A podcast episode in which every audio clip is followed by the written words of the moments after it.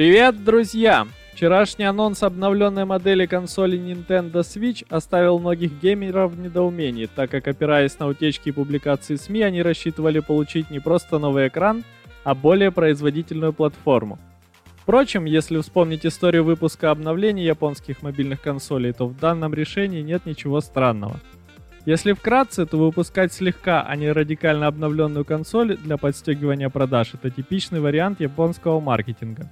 Чтобы убедиться в этом, достаточно вспомнить многочисленные обновления моделей Nintendo Game Boy и Nintendo DS. Поэтому сам факт выхода Nintendo Switch OLED-модель вовсе не отменяет дальнейшего выпуска Nintendo Switch Pro с новым процессором и поддержкой DLSS и 4K разрешения в режиме подключения к телевизору.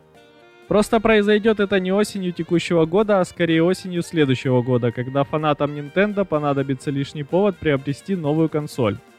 Ну а новую Nintendo Switch OLED модель следует воспринимать не как недопро-версию Switch, а как обновление оригинальной версии, которая наконец получила более удобную подставку и более качественный экран.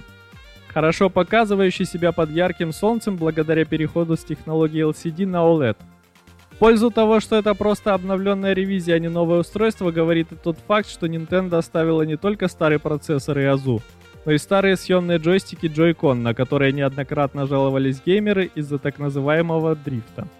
Слухи, приписывавшие консоли 7-дюймовый экран OLED, подтвердились, его разрешение 720p.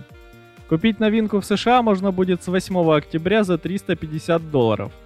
Помимо нового экрана, консоль получила 64 гигабайта встроенной памяти, улучшенный звук, новую стыковочную станцию с портом Ethernet для подключения к проводной сети. А на задней панели корпуса Nintendo Switch OLED есть встроенная подставка, как в некоторых планшетах. Она позволяет установить консоль на горизонтальную поверхность под разными углами.